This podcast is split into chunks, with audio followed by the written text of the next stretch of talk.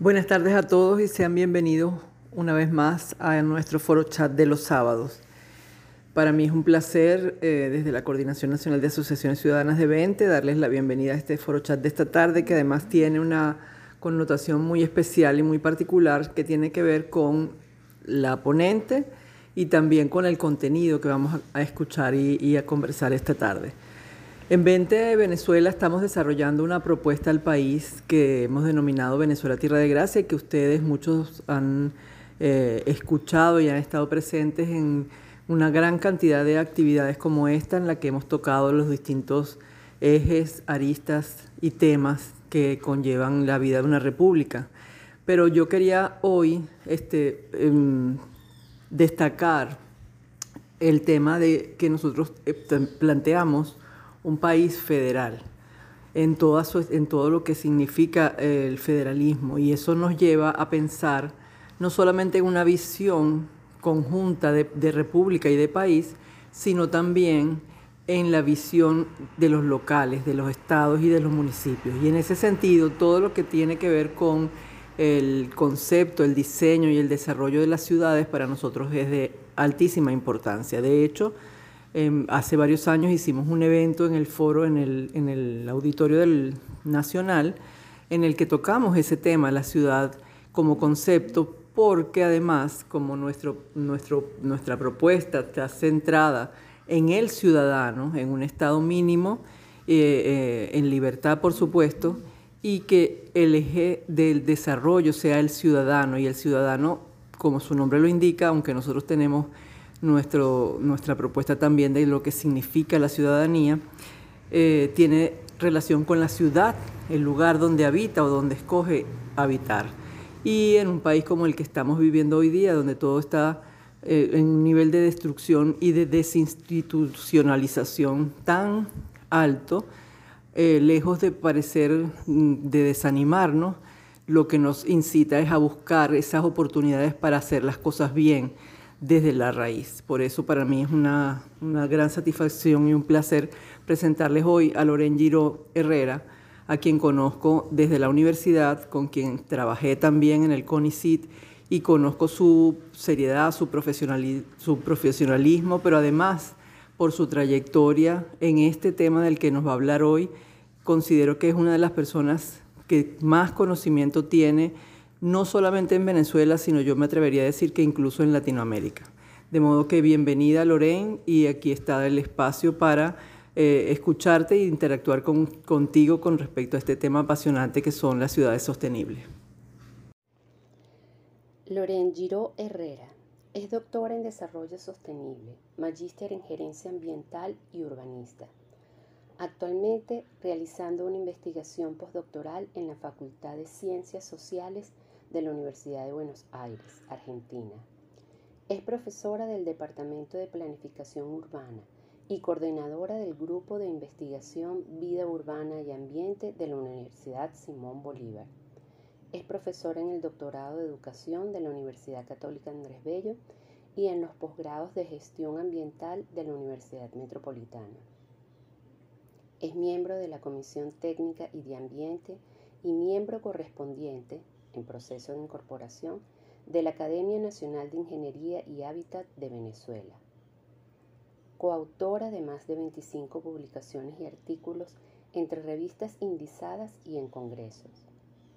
más de 25 años de experiencia profesional en gerencia de proyectos de cooperación internacional, innovación, ciencia y tecnología y en la puesta en marcha de negocios de emprendimiento en el sector de servicios en España. Es directora de Equilibrio Innovaciones Sostenibles, Emprendimiento, apoyado por el Parque Tecnológico de Sartenejas.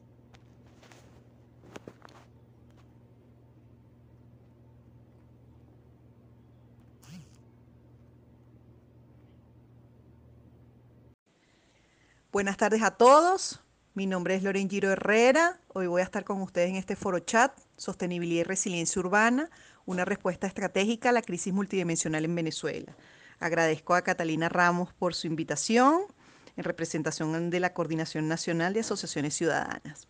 Hoy voy a estar con ustedes esta tarde conversando e intercambiando eh, experiencias de lo que se está haciendo en América Latina sobre lo que es la sostenibilidad y la resiliencia urbana. Eh, hay aspectos bien importantes que estaremos revisando e intercambiando en este foro chat. Bienvenidos. Aquí en esta, en esta imagen mm, vemos efectivamente qué está pasando en nuestro planeta y hay graves problemas, o sea, graves problemas en el orden de residuos sólidos, en el orden institucional, de gobernabilidad, en, gestión de riesgos, el cambio climático, los residuos, eh, la pobreza, o sea, tenemos cantidad de problemas que en nuestras ciudades estamos viviendo y requerimos de alguna manera realizar eh, un diagnóstico y entender el contexto global y el contexto local en donde estamos inmersos. Porque las problemáticas a nivel global impactan a nivel local y viceversa. Y si no entendemos todo lo que es efectivamente cómo funciona el bosque con todos sus componentes integrados, es difícil que podamos tener planes y acciones concretos en relación a la situación que se está planteando. Este último informe de Planeta Vivo del 2020, que les sugiero que, lo revisen y puedan eh, identificar, porque es el estado del arte a nivel de especies y de biodiversidad que está pasando en el planeta. Y efectivamente vemos que el 30% de toda la Tierra se utiliza en la agricultura, el cambio climático efectivamente está ejerciendo presión sobre los ecosistemas. Imagínense que ya eh, un tercio de, la comida se desecha, son residuos, o sea, no hay un proceso de un metabolismo circular que permita la reutilización de los residuos. Eh, la biodiversidad efectivamente es esencial para todo lo que es eh, la seguridad alimentaria. Hay una pérdida mm, de la naturaleza, producto también de ese impacto económico y de la deforestación por actividades económicas de alguna manera depredadoras y efectivamente la naturaleza es la base de nuestra salud y bienestar. Si cuando, revisamos este informe Planeta Vivo nos damos cuenta de cómo va decreciendo el número de especies, el número de biodiversidad a nivel planetario y vemos que ya hemos excedido los límites planetarios desde el punto de vista que lo vamos a ver más adelante con relación a la huella ecológica. En esta siguiente lámina, parte de lo que es este informe de Planeta Vivo, hecho eh, por WWF,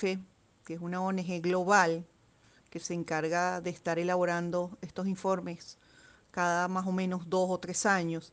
aquí eh, se evalúa efectivamente qué está pasando en el contexto nuestro de América Latina, donde se está perdiendo muy aceleradamente la biodiversidad y lo que es la disminución de la población de especies eh, monitoreadas y que efectivamente si no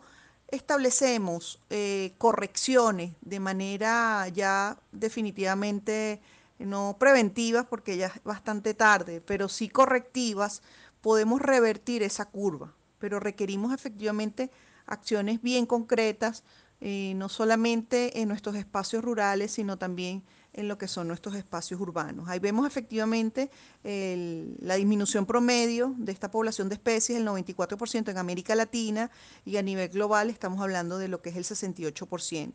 la siguiente lámina vamos a ver lo que es la huella ecológica. Y la huella ecológica es un indicador de sostenibilidad eh, que permite medir lo que es el consumo y el estilo de vida eh, por superficie o dividido entre lo que es la superficie productiva.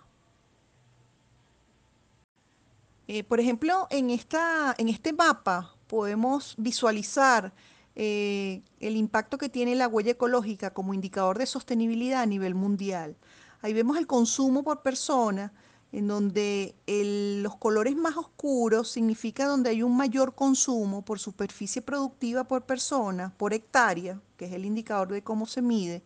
Esto es un indicador que tiene sus ventajas y sus desventajas porque eh, no mide, hay una cantidad de subregistros que no se miden con la huella ecológica, pero eh, sin embargo es importante conocer eh, cuál pueden ser los estilos o los diferentes consumos en la superficie productiva, ya sea de huella de carbono, eh, superficie en, temas productivos de lo que tiene que ver con el transporte, consumo de alimentos, ganadería, eh, utilización de diferentes tipos de energía. Eso da unos estilos de vida en donde en función de esa superficie productiva podemos minimizar nuestra huella ecológica. Entonces, conociendo nuestra huella ecológica a nivel individual o a nivel de ciudad, a nivel de país, podemos tener políticas y acciones muy concretas para la disminución de la huella ecológica. Es un indicador, como dije anteriormente, de sostenibilidad y mide, el impacto y podemos tener allí planes de acción muy interesantes para lo que es la reducción de la huella ecológica. Inclusive en el caso de Canadá y a nivel de ciudades dentro de Canadá tienen eh, comités locales que se encargan de establecer políticas públicas para la reducción de la huella ecológica. Eh, es importante conocer, eh, cada uno que conozca cuál es su huella ecológica y poder determinar así el plan de acción, así como a escala ciudad o a escala país. Fíjense que hemos visto anteriormente las problemáticas globales a nivel ambiental, a nivel social, a nivel económico, a nivel institucional, de gobernanza, em, y entendiendo efectivamente qué es la sostenibilidad como parte de un modelo, un paradigma de desarrollo, en donde yo pueda gestionar e identificar las necesidades actuales sin que genere compromisos ni, ni impactos negativos ambientales, sociales y de gobernanzas a futuro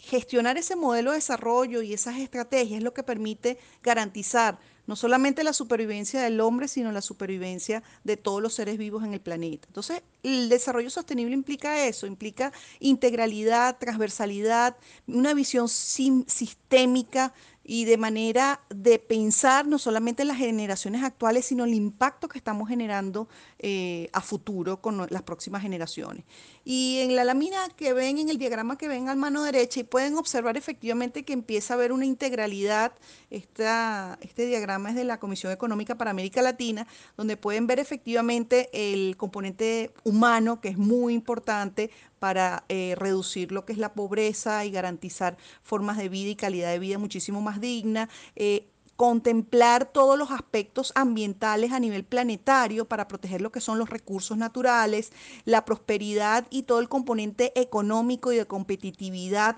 eh, en todo lo que pueden ser las ciudades y los asentamientos humanos desde el punto de vista de la sostenibilidad, las alianzas o la necesidad de redes de intercambio e interacción desde el punto de vista de políticas públicas, conocimiento, tecnología y lo que es eh, la institucionalidad, los sistemas democráticos, lo que tiene que ver con la promoción de la paz, la justicia y todo lo que son las asociaciones las sociedades, perdón, inclusivas. Este conjunto integrado, esta red de cada uno de estos componentes que, que les mencioné anteriormente, estaríamos hablando de lo que es el desarrollo sostenible.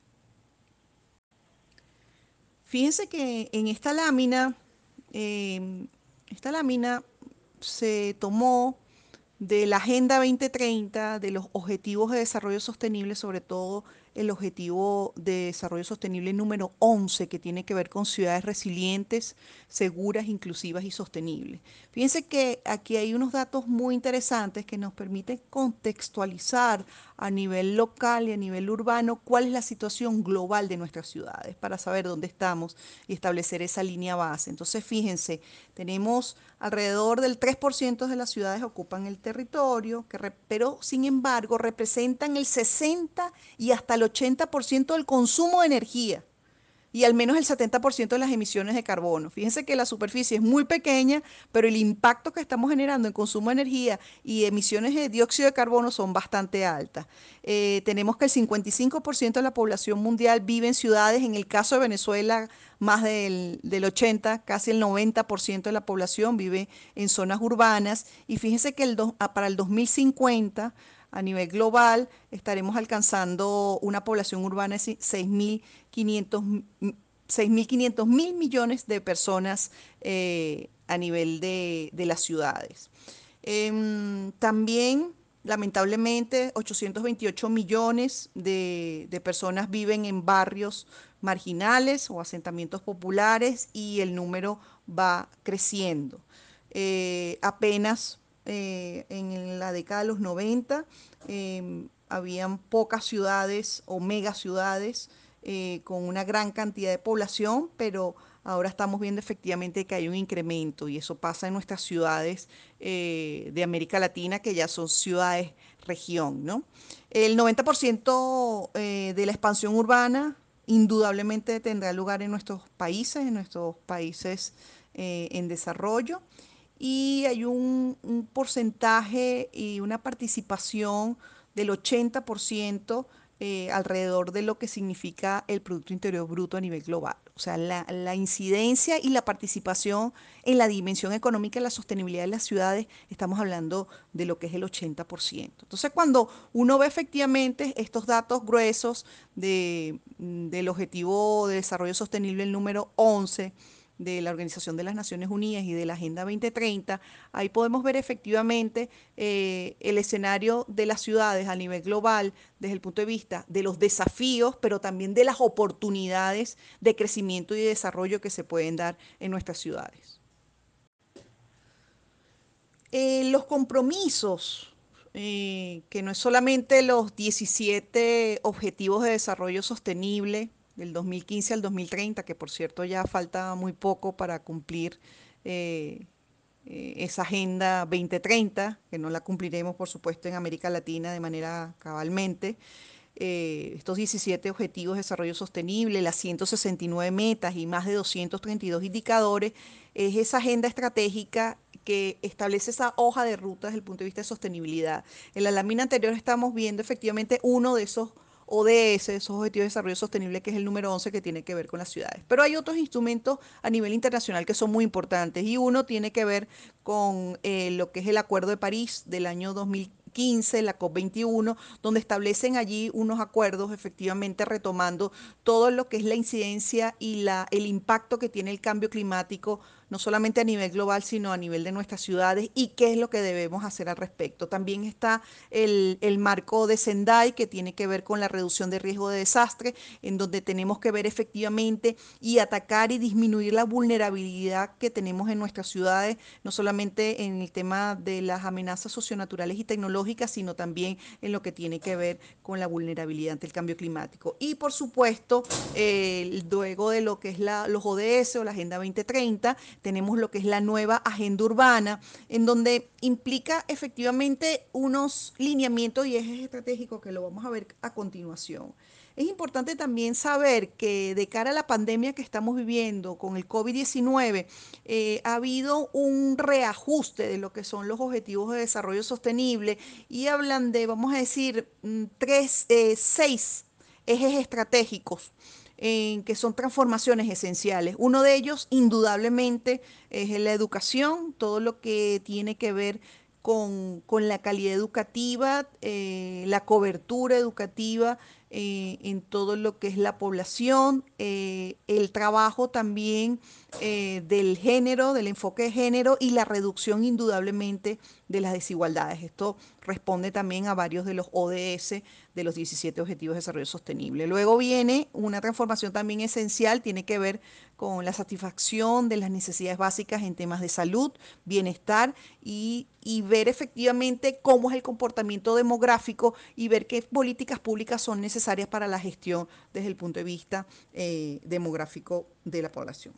Eh, luego también otra transformación esencial que, el, último reporte, los Objetivos de Desarrollo Sostenible del 2020, también de cara al COVID, tiene que ver con procesos de transformación desde el punto de vista de la energía limpia y la industria sostenible con el metabolismo circular, con todo lo que son las nuevas economías, como oportunidad, economía verde, economía azul, economía plateada, economía naranja, etcétera, que permita establecer oportunidades de emprendimiento y oportunidades de empleo donde se establezca un metabolismo de manera circular.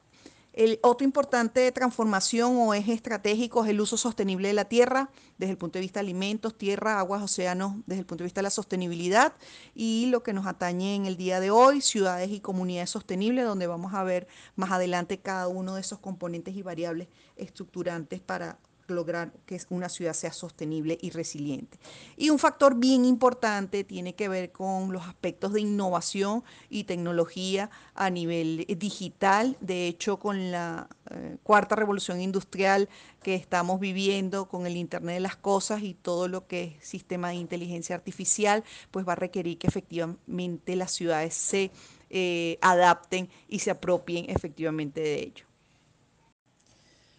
Es importante destacar con los instrumentos y los convenios internacionales que hemos visto anteriormente, el Objetivo de Desarrollo Sostenible, el número 11, que tiene que ver efectivamente con lograr que las ciudades y los asentamientos humanos sean inclusivos, seguros, resilientes y sostenibles, vemos que efectivamente hay 10 metas y esas 10 metas tienen que ver con el acceso efectivamente a una vivienda digna, de calidad, porque en la situación actual pues vemos que efectivamente uno de cada cuatro residentes urbanos viven en condiciones muy precarias. El tema también de lo que es el transporte público, el transporte público moderno, eh, sostenible, que, que, no tenga un mayor impacto negativo desde el punto de vista ambiental, que sea inclusivo, eh, la urbanización inclusiva y sostenible también desde el punto de vista del diseño, de la intervención urbana, de los espacios públicos, la valoración de lo que es el patrimonio cultural y natural es muy muy importante en el caso de las ciudades y que esté de alguna manera identificada y caracterizada en los procesos y los instrumentos de planificación y de gestión urbana. la valoración también y la identificación para, para poder prevenir eh, los desastres y la, reducción de vulnerabilidad, o sea, poder identificar efectivamente las amenazas y las vulnerabilidades, eh, todo lo que tiene que ver con la generación y la disposición final, todo lo que es el ciclo de residuos y desechos y la contaminación y el impacto que se están generando en las ciudades, la importancia que tiene el acceso a zonas verdes y espacios públicos seguros, que podamos establecer eh, indicadores que sean atractivos para lo que son nuestras ciudades, que puedan disminuir las islas de calor, que podamos prepararnos para y adaptarnos ante el cambio climático y lo que es la mitigación también ante el cambio climático, poder generar generar vínculos, relaciones efectivas, no solamente a nivel físico, sino a nivel social y a nivel económico eh, y a nivel institucional entre lo que es las fases de transición de una ciudad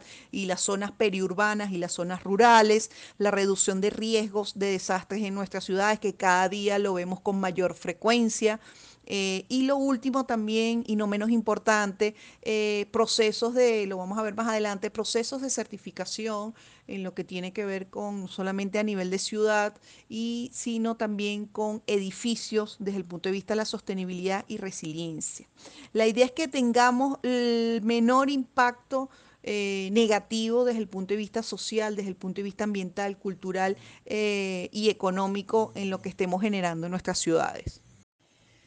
La situación que estamos viviendo a nivel global y luego vamos a ver a nivel de nuestras ciudades en Venezuela, eh, en las ciudades, eh, por un lado, efectivamente es un, espacio de oportunidades, pero también es un espacio en donde tenemos muchísimas debilidades. Y como lo dije anteriormente, a nivel global, dentro de lo que es el marco de estos de estas 10 metas y de este objetivo de desarrollo sostenible, número 11, eh, vemos efectivamente que hay más de 2 mil millones de personas que no cuentan con el sistema y servicio de recolección de desechos. Eh, efectivamente vemos que hay apenas la mitad de la población a nivel global tiene acceso de manera conveniente y adecuada a lo que son los transportes públicos. Eh, 9 de cada 10 eh, personas o habitantes a nivel ciudadano, pues de ciudades respiran aire contaminado. 150 eh, países han elaborado planes urbanos nacionales, de los cuales casi la mitad están en fase de implementación. En el caso nuestro venezolano, y ya lo vamos a ver más adelante, de los 335 municipios, pues no creo que llegue al 20% de planes urbanos que estén aprobados y que tengan instrumentos desde el punto de vista de la sostenibilidad y de la resiliencia urbana para poder atacar y gestionar y prevenir todo lo que se está avecinando y todo lo que estamos viviendo. Podemos ver efectivamente en el caso a nivel del otro instrumento, a nivel global, que es la nueva agenda urbana, que es la Declaración de, de, Quito sobre ciudades y asentamientos humanos sostenibles para todos, que es la Conferencia Habitat 3. Aquí vemos efectivamente que hay cuatro ejes estratégicos que tienen que ver con las dimensiones de lo que es una ciudad sostenible. Uno tiene que ver con, con la inclusión o atacar lo que es la dimensión social, desde la erradicación de la pobreza y la inclusión. El segundo tiene que ver con la dimensión económica, que es generar eh, mecanismos y estrategias de prosperidad urbana, inclusive hay oportunidades para todos. Eh, el tercer eje estratégico está relacionado con el desarrollo urbano resiliente y ambientalmente sostenible. Y el cuarto eje o línea estratégica está relacionada con la dimensión de la gobernanza. Y, y, la institucionalidad, en donde es necesario la construcción de una estructura de gobernanza urbana establecido y apoyado en la planificación y gestión del desarrollo espacial urbano. Esto implica efectivamente una reactivación y mecanismo de regeneración y de reconstrucción, en el caso venezolano, para lo que es la planificación y diseños urbanos y territorios que realmente estén integrados, no solamente como respuesta a corto plazo, sino con una mirada a largo plazo y que efectivamente podamos optimizar esa dimensión espacial y que generemos el menor impacto negativo en cada una de las dimensiones de la sostenibilidad y efectivamente eh, ejecutar buenas prácticas como están haciendo algunas ciudades de América Latina. Entonces, con este marco global y estos ejes estratégicos y cada uno de los instrumentos que le mencioné anteriormente, entonces, bueno, ¿qué significa una ciudad sostenible y resiliente para ustedes? O sea, ¿cómo pudiesen establecer una definición? En función de su propia experiencia, en, función de sus propias vivencias. Me gustaría que a través del chat pudieran comentar cuál ha sido su experiencia y qué significa para ustedes que es una ciudad sostenible y resiliente. Eh, a continuación les voy a presentar al, algunos elementos en que podamos dibujar eh, el significado de lo que significa una ciudad sostenible. Fíjense que en esta, en esta imagen podemos observar desde el punto de vista de la valoración de la valoración de los capitales de lo que significa una ciudad sostenible. Entonces tenemos eh, la valoración y la gestión de un capital económico empresarial, desde el punto de vista también de la valoración y el capital humano, el capital urbano ambiental, el capital eh, físico, eh, esto tiene que ver también con, por ejemplo, con redes de infraestructura, edificaciones, espacios públicos, movilidad, etcétera. El capital social, que, es bien importante y eso va a depender de las características de cada una de las, de las ciudades y por supuesto el capital institucional. Cuando tenemos efectivamente valorado eh, y establecido un balance de los diferentes capitales que tiene una ciudad y podamos gestionarlo de manera positiva, eh, podemos estar entendiendo e integradas, por supuesto, estaríamos hablando de lo que puede ser una ciudad sostenible. Si lo vemos desde la perspectiva no tanto de valoración y cuantificación, sino más bien desde una perspectiva bioética, en donde hay, una serie de principios asociados y la bioética viene del campo de la salud, pero se han hecho trabajos de investigaciones para poderlo eh, adaptar y, transversalizar para el campo urbano, pudiésemos decir eh, que hay varios ejes éticos eh, desde el punto de vista de la ciudad sostenible. Y uno tiene que ver con la protección de los ecosistemas y con, con consumo y formas de vida responsables. O sea, que podamos tener eh, con niveles de conciencia, que podamos identificar cuál es el impacto que estamos generando en nuestros niveles de consumo y generar, por supuesto, estilos de vida más responsables. El otro eje ético está relacionado con la dimensión social y tiene que ver efectivamente con aumentar los niveles de bienestar de la sociedad de las, en las comunidades locales urbanas. El otro eje ético que es bien importante, tiene que ver, bueno, cómo estamos ocupando el suelo urbano, qué tipo de uso y actividades comerciales, industriales, residenciales, eh, educativas, recreativas, asistenciales podemos tener efectivamente en nuestras ciudades y que haya efectivamente un equilibrio y una movilidad urbana sostenible. El espacio público como eje ético para abordar es muy importante porque esto permite la socialización, permite efectivamente eh, mejorar la calidad de, de, aire, captura de carbono, etc. La innovación y la tecnología a nivel urbano la ética también de la conservación de la cultura urbana, que es muy importante desde el punto de vista de la cosmovisión en los diferentes pueblos que tenemos en nuestras ciudades en Venezuela, eh, el desarrollo también de, de, nuevas oportunidades desde el punto de vista de la economía que apunte también a la sostenibilidad. Y otros dos ejes éticos muy importantes eh, tiene que ver con la vinculación de manera respetuosa entre lo que es lo local y lo global y viceversa, o sea, entender cuáles son esos impactos que estamos generando a nivel global y, lo, y de lo global efectivamente a lo local. Y lo, la otro eje ético tiene que ver efectivamente con una visión eh, más sistémica de la integración y el equilibrio y la acción local que estamos generando a nivel de lo que es la sostenibilidad. Parte de, mi trabajo a nivel de lo que fue la tesis doctoral en, materia de métricas, de, indicadores de sostenibilidad ambiental urbano, eh, evaluando e investigando un poco lo que les comenté anteriormente desde una perspectiva bioética y desde una perspectiva también de valoración, eh, pude revisar y efectivamente investigar un poco el planteamiento de Salvador Rueda, que es el director de la Agencia de Ecología Urbana de Barcelona, y a partir de allí y de la revisión de instrumentos internacionales y de las experiencias prácticas desde el punto de vista de la sostenibilidad con los indicadores, pues aquí vimos efectivamente también otra aproximación eh, quizás más eh, teórica que las anteriores, en donde efectivamente con estos componentes sí pudiésemos estar apuntando con sus diferencias en cada contexto de cada una de las ciudades, eh, en donde hay un elemento muy importante que tiene que ver con el tema de una ciudad, vamos a decir, compacta, o sea, una ciudad donde no haya un desarrollo urbano disperso que, que se extienda, que se extienda y que ocupe efectivamente el territorio y que sea pues una densidad muy baja. Entonces, el modelo de ciudad compacta invita a que seamos muchísimo más eficientes en la ocupación del espacio y eso tiene que ver efectivamente que miremos cuál es la morfología y esa forma de la ciudad, cuál es la funcionalidad, cómo es la movilidad, cómo estamos haciendo nuestros diseños urbanos, cómo son nuestras edificaciones y las tipologías edificatorias, cuál es la ocupación del suelo y la densidad urbana. Entonces, ahí estaríamos viendo, estaríamos eh, vamos a decir, abordando un eje que es bien importante, que contribuye a lo que es la sostenibilidad urbana. Otro eje muy importante tiene que ver con la complejidad, pero la complejidad entendida como la diversidad de las diferentes actividades urbanas en una ciudad. O sea,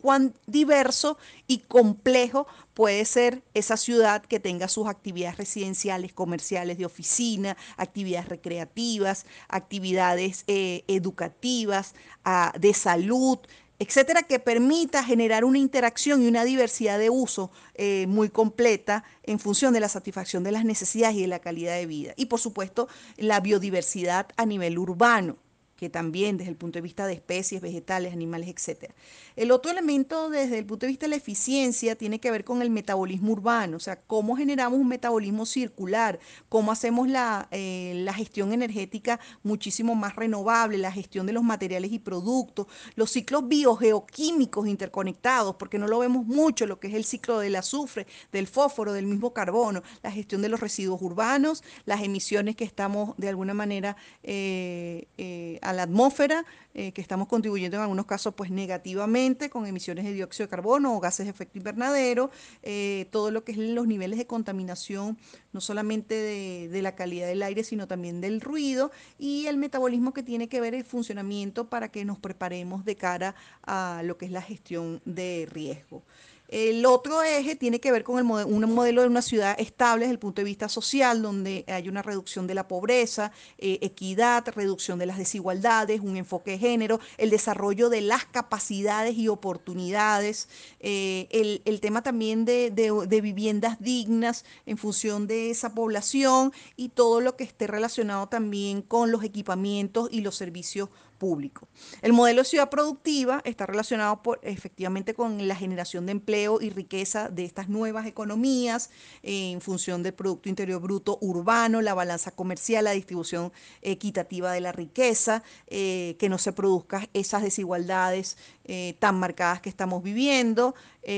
siendo efectivamente América Latina una de las regiones más desiguales del planeta, las inversiones, la inversión eh, extranjera directa, por ejemplo, y políticas fiscales transparentes, eh, fiscales, eh, políticas fiscales y monetarias. Y por último, y que creo que es el, uno de los más importantes, tiene que ver con la gobernabilidad. O sea, una ciudad gobernable, transparente, un gobierno abierto, que tenga una institucionalidad sólida, Estado de Derecho, que efectivamente mecanismos de control de corrupción, eh, rendición de cuentas, una estabilidad eh, política, una calidad regulatoria y un factor también eh, de seguridad, no solo de seguridad pública, sino seguridad, vamos a decir, de lo que es el Estado, de ese Estado de Derecho. Entonces, teniendo estos seis,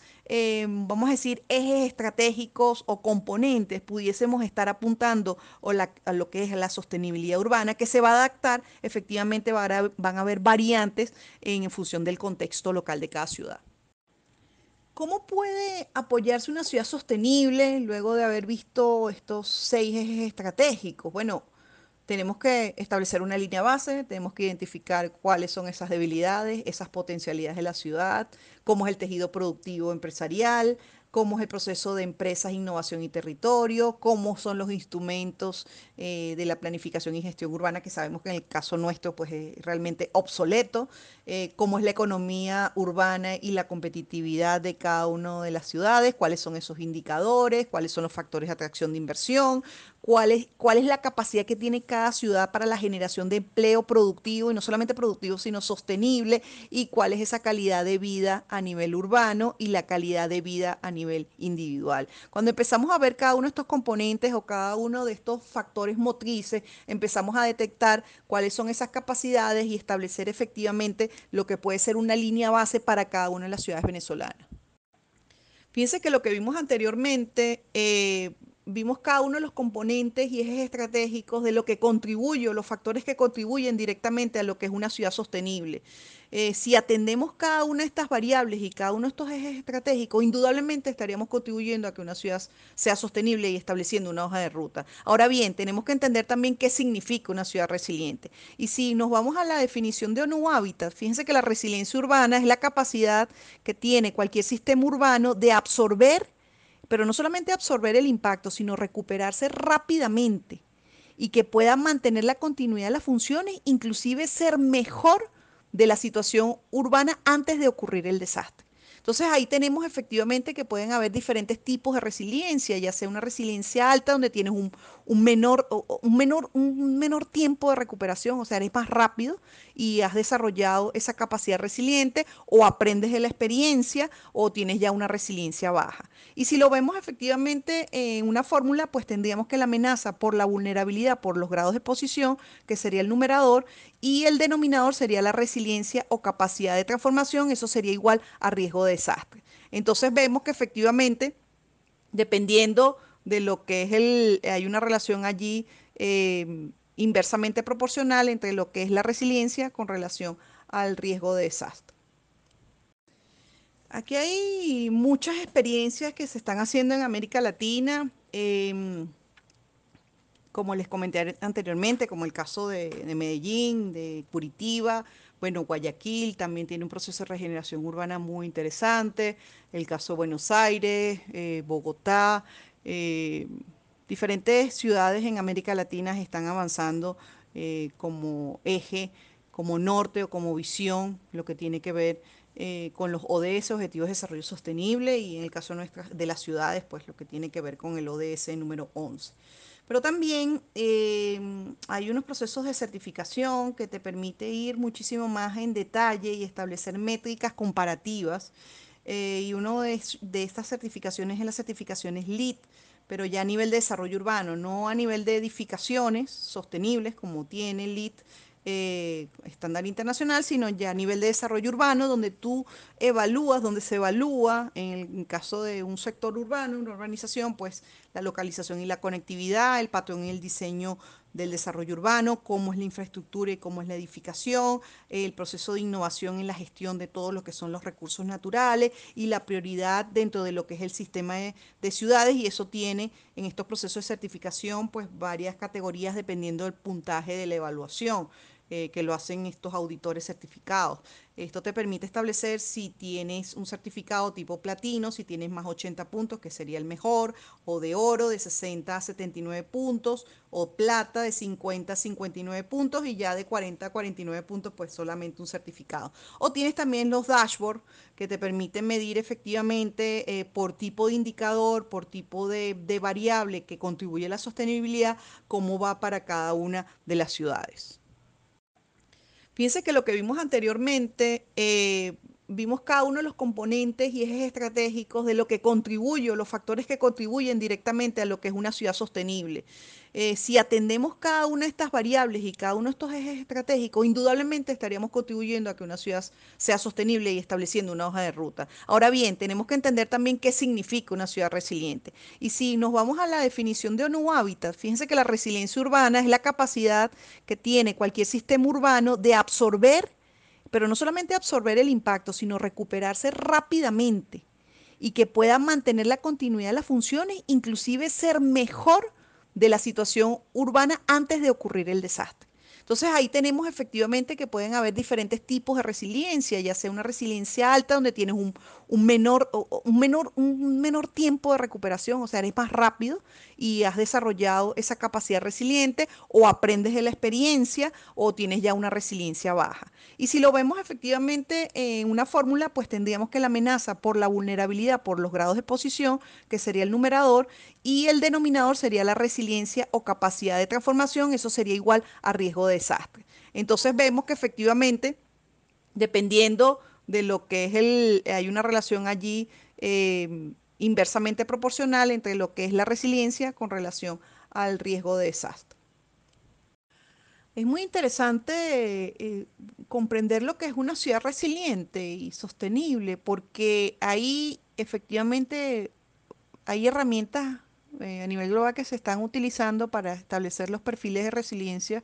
en ciudades y poder entonces tener planes de resiliencia en ciudades. México está trabajando bastante en ello y varias ciudades eh, en América Latina. Cuando vemos efectivamente qué tipo de ciudad tenemos, cuál es ese dinamismo, si es una ciudad dinámica, estable o en declive, eh, podemos efectivamente ver cuál pueden ser eh, esos factores o esas potencialidades o esos disruptores eh, desde el punto de vista de la resiliencia. Y también entender, es muy importante entender las redes de los grupos de interés o los stakeholders de actores locales que de alguna manera hacen vida en la ciudad. Esas redes sociales internas y externas y ese entorno y esos recursos y las diferentes estrategias, pudiésemos entonces determinar eh, cuán eh, sostenible y resiliente puede ser una ciudad. Aquí vemos algunas herramientas para la resiliencia urbana eh, de la Oficina de las Naciones Unidas para la reducción de riesgo de desastres en el marco de Sendai. Eh, vemos herramientas que son herramientas de autoevaluación, normalmente son hojas de Excel eh, donde están estandarizadas y están identificadas categorías eh, de preguntas, categorías de temas y preguntas asociadas, donde hace uno un proceso de autoevaluación. Eh, son guías que, que, te permiten establecer en qué línea base te encuentras y por ende entonces establecer cuáles pueden ser esas propuestas o planes de acción. Hay guías de resiliencia urbana, como dije anteriormente, México está trabajando eh, bastante y hay guías a nivel global desde el punto de vista del análisis de la resiliencia de las comunidades ante desastres. En el caso nuestro venezolano, nuestras ciudades venezolanas, em, no tenemos lamentablemente información, tenemos muy poca información actual, salvo que lo voy a mencionar después, salvo la encuesta de, condiciones de vida en COVID, eh, el informe que ha hecho Sinergia para el levantamiento de ciertos ODS, Objetivos de Desarrollo Sostenible, eh, el Observatorio de Servicios Públicos y diferentes observatorios que de alguna manera, eh, desde cada una de sus perspectivas, podemos identificar algunos elementos o algunos componentes variables de la sostenibilidad. Pero fíjense, en el caso de Venezuela, eh, tenemos efectivamente 335 municipios, en donde seis ciudades, mm, estaríamos hablando que están categorizadas de primer orden. ¿Qué significa eso? Bueno, que son eh, ciudades que son consideradas eh, zonas y regiones metropolitanas tiene más de un millón de habitantes, como puede ser Caracas, Maracay, Valencia, Barquisimeto, Maracaibo y Ciudad Guayana principalmente. ¿no? Luego tenemos siete ciudades aproximadamente eh, como no tenemos un censo reciente, pues estos son ya estimaciones que ha hecho el Instituto Nacional de Estadística de segundo orden en función del tamaño poblacional. Ahí estaríamos hablando entre 500 mil aproximadamente y un millón de habitantes, como puede ser San Cristóbal, eh, parte de lo que es la zona de Catialamar, eh, Santa Teresa del Tuy, Ciudad Bolívar, Barcelona, Maturín, Barinas. Luego tenemos 56 ciudades del tercer orden, que estamos hablando alrededor de 100 mil y 500 mil habitantes, y luego 130 ciudades menores de 100 mil. Entonces, ya con, con un mapa desde el punto de vista con tamaños de población y cruzados con otras variables desde el punto de vista social, desde el punto de vista de las actividades económicas, desde el punto de vista del contexto geográfico, desde el punto de vista de las amenazas y vulnerabilidades, con los factores de riesgo y su localización, pudiésemos establecer esa línea base con, con un levantamiento rápido eh, de lo que pudiese necesitar cada ciudad dependiendo del orden de magnitud poblacional y poder establecer entonces planes de recuperación, de reconstrucción eh, y de regeneración, regeneración desde el punto de vista de cada una de las ciudades. Pero al menos deberíamos tener eh, mínimo por cada municipio un plan a nivel urbano dependiendo de, la cantidad de población y cómo es esa red de ese sistema de ciudades, para que podamos entonces establecer eh, esa línea base y esos planes de acción. Fíjense que hay otros datos desde el punto de vista de riesgo, en donde Venezuela, pues hay un costo estimado de, 14 millones de personas afectadas y 37 eh, mil millones de dólares. Estas son cifras del Programa de las Naciones Unidas para el Medio Ambiente de la Unión Europea, de un informe del año 2017. Eh, también esto no es solamente para nivel Venezuela, sino a nivel de América Latina, en todo lo que son las estimaciones los costos de cara a los impactos específicamente del cambio climático, que se estaría estimando que sería el 5% del Producto Interior Bruto a nivel regional, asumiendo que se incremente eh, la temperatura eh, global. promedio, una temperatura media de 2.5% grados centígrados. Esto es eh, eh, de acuerdo ya a lo que sería pues eh, las Naciones Unidas de cara a lo que es el cambio climático. luego se estima efectivamente los costos de daño por eventos climáticos extremos que pueden exceder los 40 billones de dólares en el periodo anterior, del 2000 al 2010, en esa década. Y a nivel de América Latina, estaría, se estaría estimando que los costos preliminares, únicamente en adaptación a lo que tiene que ver el, cambio climático, eh, estaríamos hablando que pudiese ser del 0.5% del PIB, del Producto Interior Bruto a nivel de la región de América Latina. Entonces, bueno, ¿qué pasa entonces en nuestras ciudades venezolanas? ¿Cuánto sería lo requerido desde el punto de vista a nivel como parte del Producto Interior Bruto para lo que son los costos requeridos de adaptación, sobre todo, por ejemplo, en la zona sur del lago de Maracaibo, en todo lo que es los más de 2.000 kilómetros de costa que tiene eh, Venezuela, donde se encuentra en el sector, en la zona centro-norte costera, más del 50-70% de la población. ¿Qué pasa entonces el impacto que puede tener en el aumento del nivel del mar, en el, cambio climático, en todo lo que tiene que ver con las amenazas y las grandes vulnerabilidades que tenemos en nuestras ciudades? ¿Cuánto va a costar efectivamente esos gastos, esos costos de adaptación? no solamente mitigación, sino de adaptación para que las ciudades se preparen de cara al cambio climático sin tomar en cuenta los otros problemas que estamos viviendo y la crisis multifactorial que estamos viviendo. Allí entonces, eh, con esos datos, estaríamos viendo efectivamente eh, con,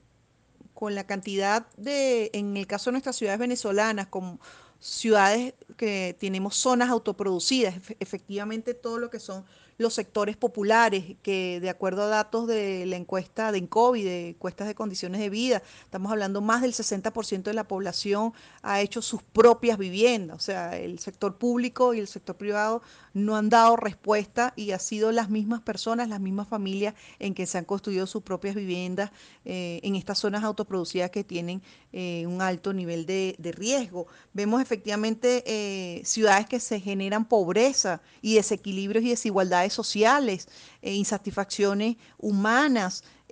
unos niveles de pobreza muchísimo eh, bastante altos, unas áreas eh, urbanas hiperdegradadas y un modelo efectivamente de ciudades difusas, en el caso nuestro, por ejemplo, de lo que es la región eh, metropolitana de Caracas, esa ciudad-región donde efectivamente pues tenemos unas crisis multifactoriales, una emergencia humanitaria y un gran deterioro de lo que son nuestros servicios públicos. Y desde el punto de vista de la insostenibilidad urbana, pues estaríamos viendo efectivamente esa incapacidad eh, o esa falta de desarrollo de capacidades a nivel económico, esos pasivos, no solamente sociales, sino también esos pasivos ambientales que estamos generando y los niveles de pobreza y por supuesto el deterioro eh, creciente o el deterioro progresivo a nivel urbano y ambiental. Con, con, esta encuesta de condiciones de vida que está elaborada conjuntamente en una alianza universitaria, ustedes pueden ver efectivamente algunos indicadores a nivel sociales, económicos, de vivienda, eh, de trabajo, empleo, salud, etcétera, que tiene que ver con parte de los componentes de la sostenibilidad. Eh, pueden mirar efectivamente el comportamiento y el mapa a nivel eh, municipal de los 335 municipios y el nivel de lo que pudiese ser esa calidad de vida con, esos indicadores levantados desde el punto de vista eh, con esta encuesta. Esto permite eh, ir construyendo esa línea base con, por ejemplo, con ENCOVI, con algunos observatorios eh, diferentes en las diferentes dimensiones de la sostenibilidad, ahí podemos establecer efectivamente esa línea base para poder establecer entonces la hoja de ruta hacia las ciudades sostenibles a nivel de Venezuela y el desarrollo de esas capacidades resilientes. ¿Qué acciones se están realizando o se están realizando nuestras ciudades hacia la sostenibilidad? Digo nuestras ciudades no solamente en Venezuela, sino a nivel eh, global. Pues ahí hay muchas experiencias. Yo solamente voy a citar algunas, pero hay muchas experiencias eh, muy diversas que se están realizando eh, a nivel de América Latina y, a nivel mundial. Eh, por ejemplo, a nivel de mm, mundial o más bien europeo, pues hay, por ejemplo, la guía, esto es en España, la guía metodológica para poder desarrollar mecanismos de eficiencia con sistemas de auditoría certificación y acreditación de calidad y sostenibilidad en el medio ambiente, en el medio urbano, eh, hay indicadores eh, de modelos urbanos sostenibles, hay esos procesos de certificación eh, que te permite establecer a través de las métricas indicadores de sostenibilidad urbana para que establecer efectivamente esa línea de base y cómo lograr ese proceso de certificación para ser muchísimo más eficiente y que cumpla con los el modelo de una ciudad sostenible relacionado en su contexto local. Hay muchos ejemplos, como dije anteriormente, está la red C40 que tiene que ver la alianza de las ciudades de cara a, la reducción eh, de emisiones de gas de efecto invernadero, está la red también eh, de plataforma global de ciudades sostenibles, están diferentes observatorios, este el Observatorio de Sostenibilidad es el caso español, está eh, la Organización de Estándares Internacional de las ISO, donde hay unos procesos de certificación que a continuación ya les voy a mencionar dos que son bien importantes, que tienen que ver con gobiernos confiables y con ciudades eh, sostenibles. Está redes españolas, argentinas, chilenas de cara a desarrollo sostenible y a ciudades sostenibles. Eh, está, por ejemplo, la Agenda 2030 de ODS, Objetivos de Desarrollo Sostenible, en cada uno de estos países, Colombia, eh, Argentina, México, etcétera, donde uno puede observar cómo va a nivel de ciudad y a nivel de región, cómo va cada uno de los indicadores con un sistema de información geográfica, por ejemplo, y reportes anuales para ver el estatus de cada uno de los ODS. Eh, la iniciativa, por supuesto, del Banco Interamericano de Desarrollo, de la iniciativa de Ciudades Emergentes y Sostenibles, con la aplicación de diferentes indicadores. Eh, está la red también de alcaldes de cara al cambio climático o municipios de cara al cambio climático, por ejemplo, en el caso de Argentina. En fin, o sea, hay diferentes iniciativas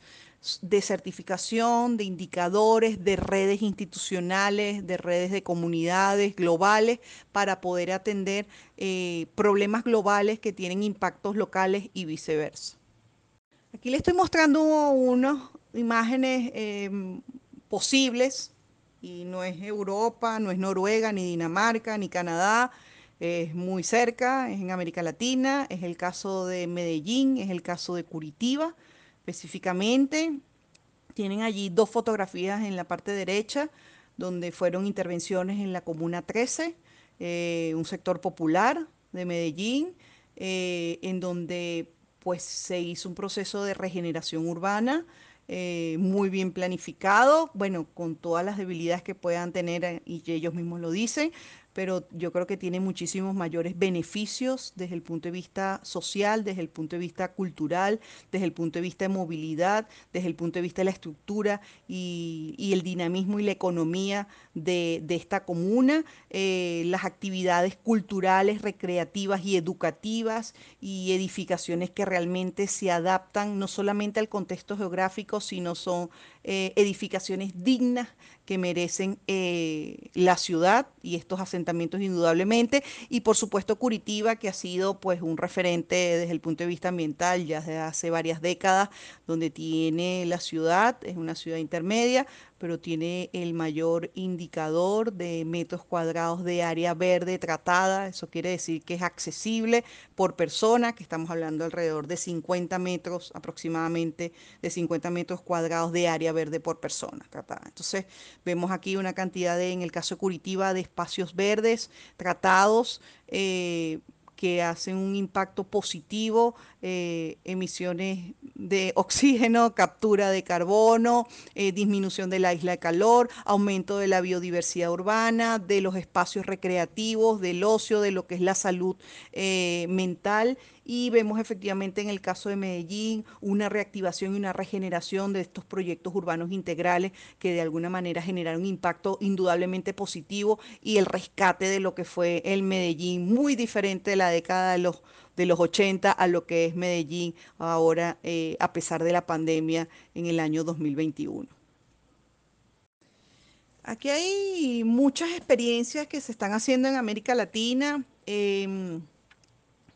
como les comenté anteriormente, como el caso de, Medellín, de Curitiba, bueno, Guayaquil también tiene un proceso de regeneración urbana muy interesante, el caso de Buenos Aires, eh, Bogotá, eh,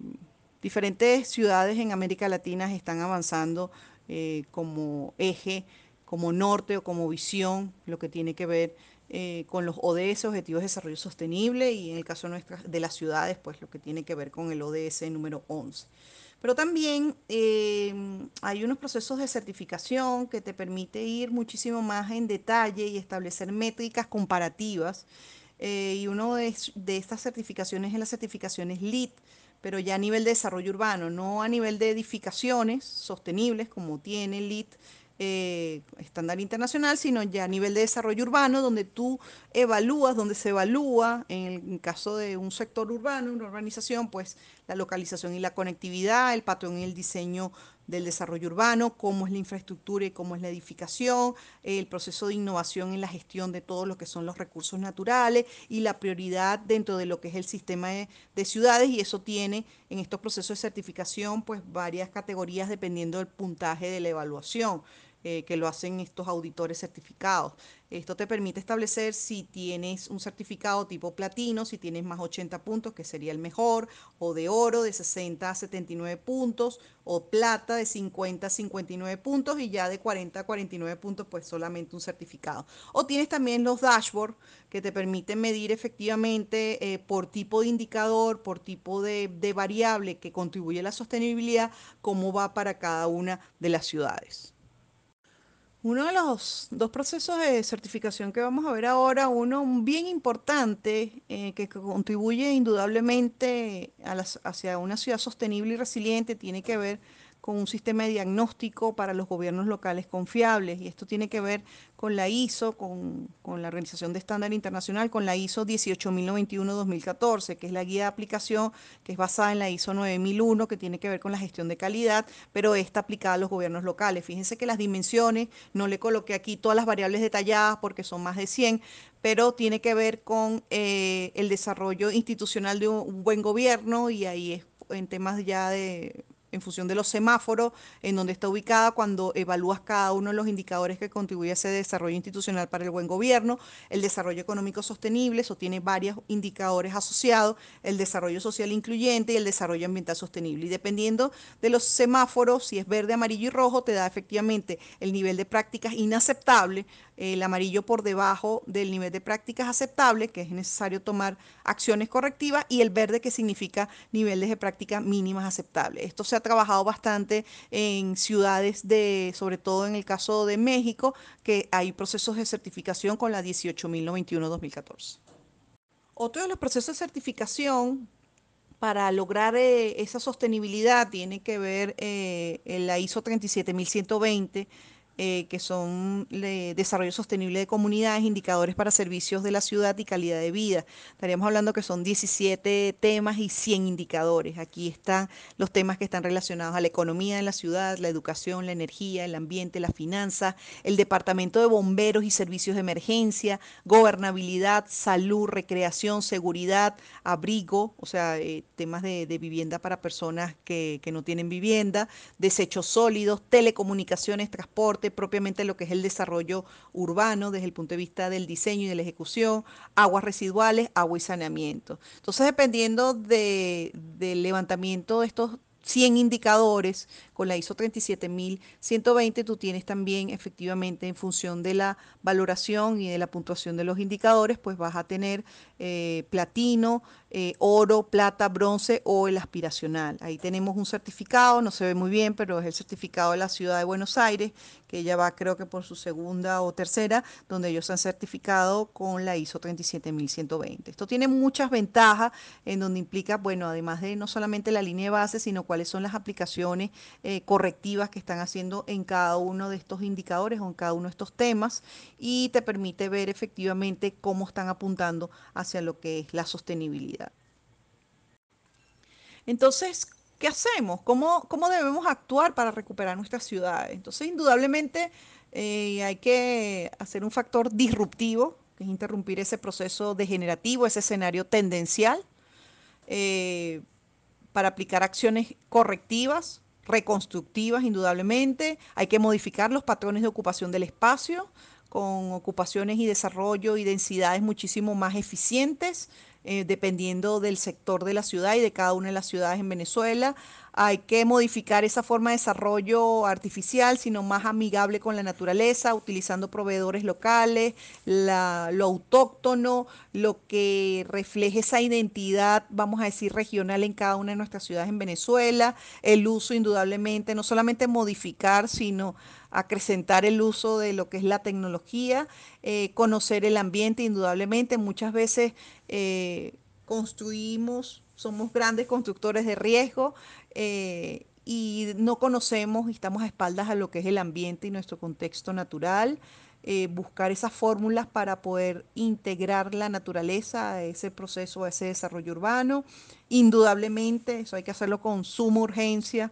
eh, tener guías y manuales actuales desde el punto de vista de instrumentos de planificación y procesos que estén acordes a las condiciones y a las verdaderas necesidades de las comunidades donde estén integradas las diferentes dimensiones de la sostenibilidad, donde se haga efectivamente un análisis detallado de las amenazas, vulnerabilidades, escenarios de riesgo, de todo lo que son las condiciones ambientales, condiciones sociales, culturales, económicas, que permita establecer un diagnóstico sostenible, integral y una evaluación sostenible de cada una de las ciudades para poder establecer un plan o diferentes planes e instrumentos de gestión muchísimo más creativos de lo que tenemos actualmente. Establecer indudablemente un equilibrio entre lo que es la habitabilidad y el ambiente y la competitividad que no es fácil. El desarrollo económico eh, debe considerar efectivamente la protección y la valoración ambiental, eh, aceptar efectivamente la ampliación y renovación de diferentes disciplinas para mejorar las capacidades de colaboración de trabajo en equipo, no solamente a nivel técnico, sino a nivel de comunidades, a nivel de los actores económicos, a nivel de los actores institucionales, es decir, a niveles de los grupos de interés y los stakeholders de la ciudad. ¿Por dónde empezamos? Bueno, si a mí me preguntan, yo que soy urbanista, eh, me he ido por la parte ambiental y de sostenibilidad, eh, bueno, empezaría efectivamente no solamente con el estudio adecuado de la densidad urbana, sino con el análisis y el establecimiento de línea base de cada uno de los 335 municipios que tenemos en el país y de nuestras ciudades, de nuestro sistema de ciudades venezolanas. Eh,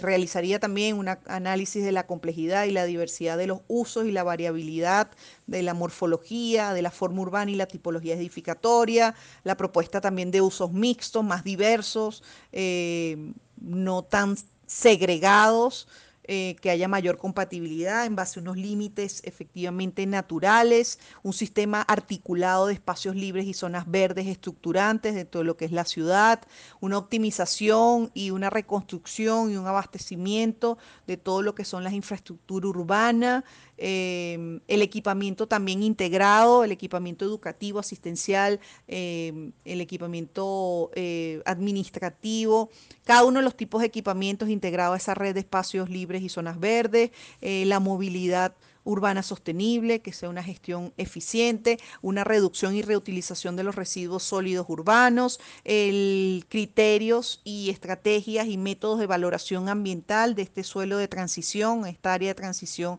eh, periurbana. Em, lo que tiene que ver efectivamente con la dimensión social y económica. Aquí se engloba todo, pero ya hemos visto pues los detalles que puede tener y las diferencias y que pueden haber en cada una de nuestras ciudades en Venezuela, desde el punto de vista de la reducción de la pobreza, la reducción de desigualdades, el enfoque de género, el desarrollo económico eh, social, el consumo responsable, eh, mecanismos de articulación transparentes desde el punto de vista de la participación ciudadana y la cohesión social y por supuesto, eh, no menos importante, la gestión de riesgo de desastres, porque sabemos que la mayor parte de la población está ubicada en la zona norte de Venezuela, donde tenemos allí unas grandes amenazas. Y ya para ir finalizando, e ir cerrando, em, yo aquí recomendaría y, pensaría un poco, bueno, cuáles son esos retos y desafíos, más que, más que técnicos, que ya lo hemos ido hablando a lo largo de este foro, eh, empezaría por, bueno,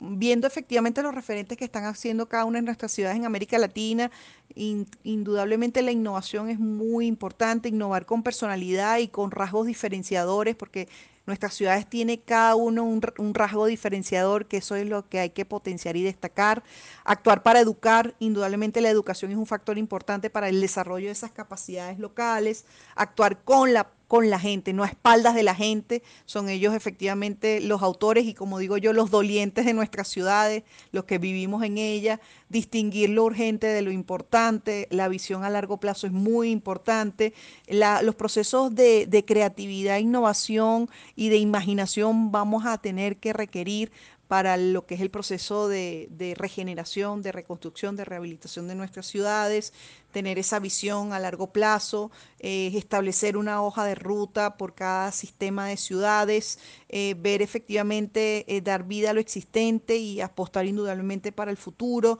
Los técnicos no nos las sabemos todas tenemos que efectivamente asumir que podemos guiar, facilitar el proceso, pero no tenemos la verdad indudablemente absoluta y eso ya lo estamos viendo eh, en, las ciudades, pues. Eh, tiene que ser un conjunto de los diferentes actores donde tienen diferentes perspectivas de lo que es el, el quehacer de la ciudad. Y por supuesto, eh, eso se hace de manera conjunta, eso no se hace de manera unilateral y hay que hacer esfuerzos eh, para construir gobiernos indudablemente con mayor compromiso con la ciudad y con la gente.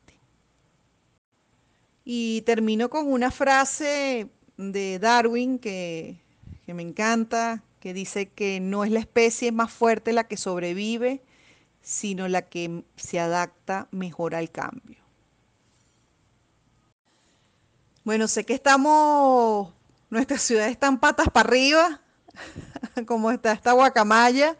pero bueno, mi invitación eh, es ver el vaso medio lleno, seguir adelante dentro de lo que son nuestros ámbitos de actuación, dentro de lo que podemos nosotros incidir. Y bueno, muchísimas gracias por su atención y si tienen alguna pregunta, pues estoy a la orden para, para que podamos contestarla. Muchísimas gracias. Ahí están mis datos en mis redes sociales. Gracias por la invitación. Muchísimas gracias. Muchísimas gracias a ti, Lorraine, por, invitarnos a ese sueño que, no solamente es necesario para Venezuela, sino que además va a ser realidad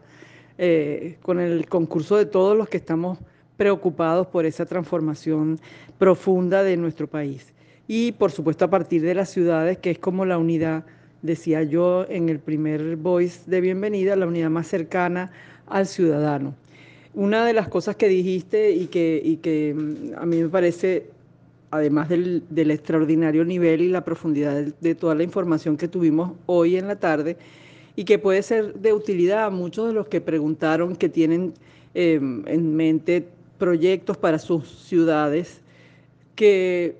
investigar sobre todos estos indicadores para hacer la línea base de lo que tenemos. Nosotros, como dije al principio también, en Venezuela Tierra de Gracia planteamos un país federal en donde cada región evalúe y, diseñe su visión en función de su eh, competitividad, de sus factores, de sus características, etc. Y por supuesto, si queremos que además sus ciudades sean resilientes y sostenibles, tenemos entonces que hacer, como nos dijo Lorraine, esa primera línea de base que nos oriente y ordene el trabajo y el esfuerzo que hay que hacer y las inversiones que hay que buscar y las alianzas que hay que construir, tanto nacionales como internacionales, para llevarlo a realidad. Y bueno, de, nuevo agradecida con Lorena, agradecida con todos ustedes por el aporte, por las preguntas. Siempre eh, la intervención y las preguntas retan mucho al ponente, pero también a nosotros para buscar, seguir buscando todo este talento venezolano que hay por todos lados, tratando de pensar en un país distinto de futuro y que con todo nuestro esfuerzo y con todo el concurso de todos nosotros lo vamos a lograr. Feliz tarde, tengan todos, feliz sábado y gracias.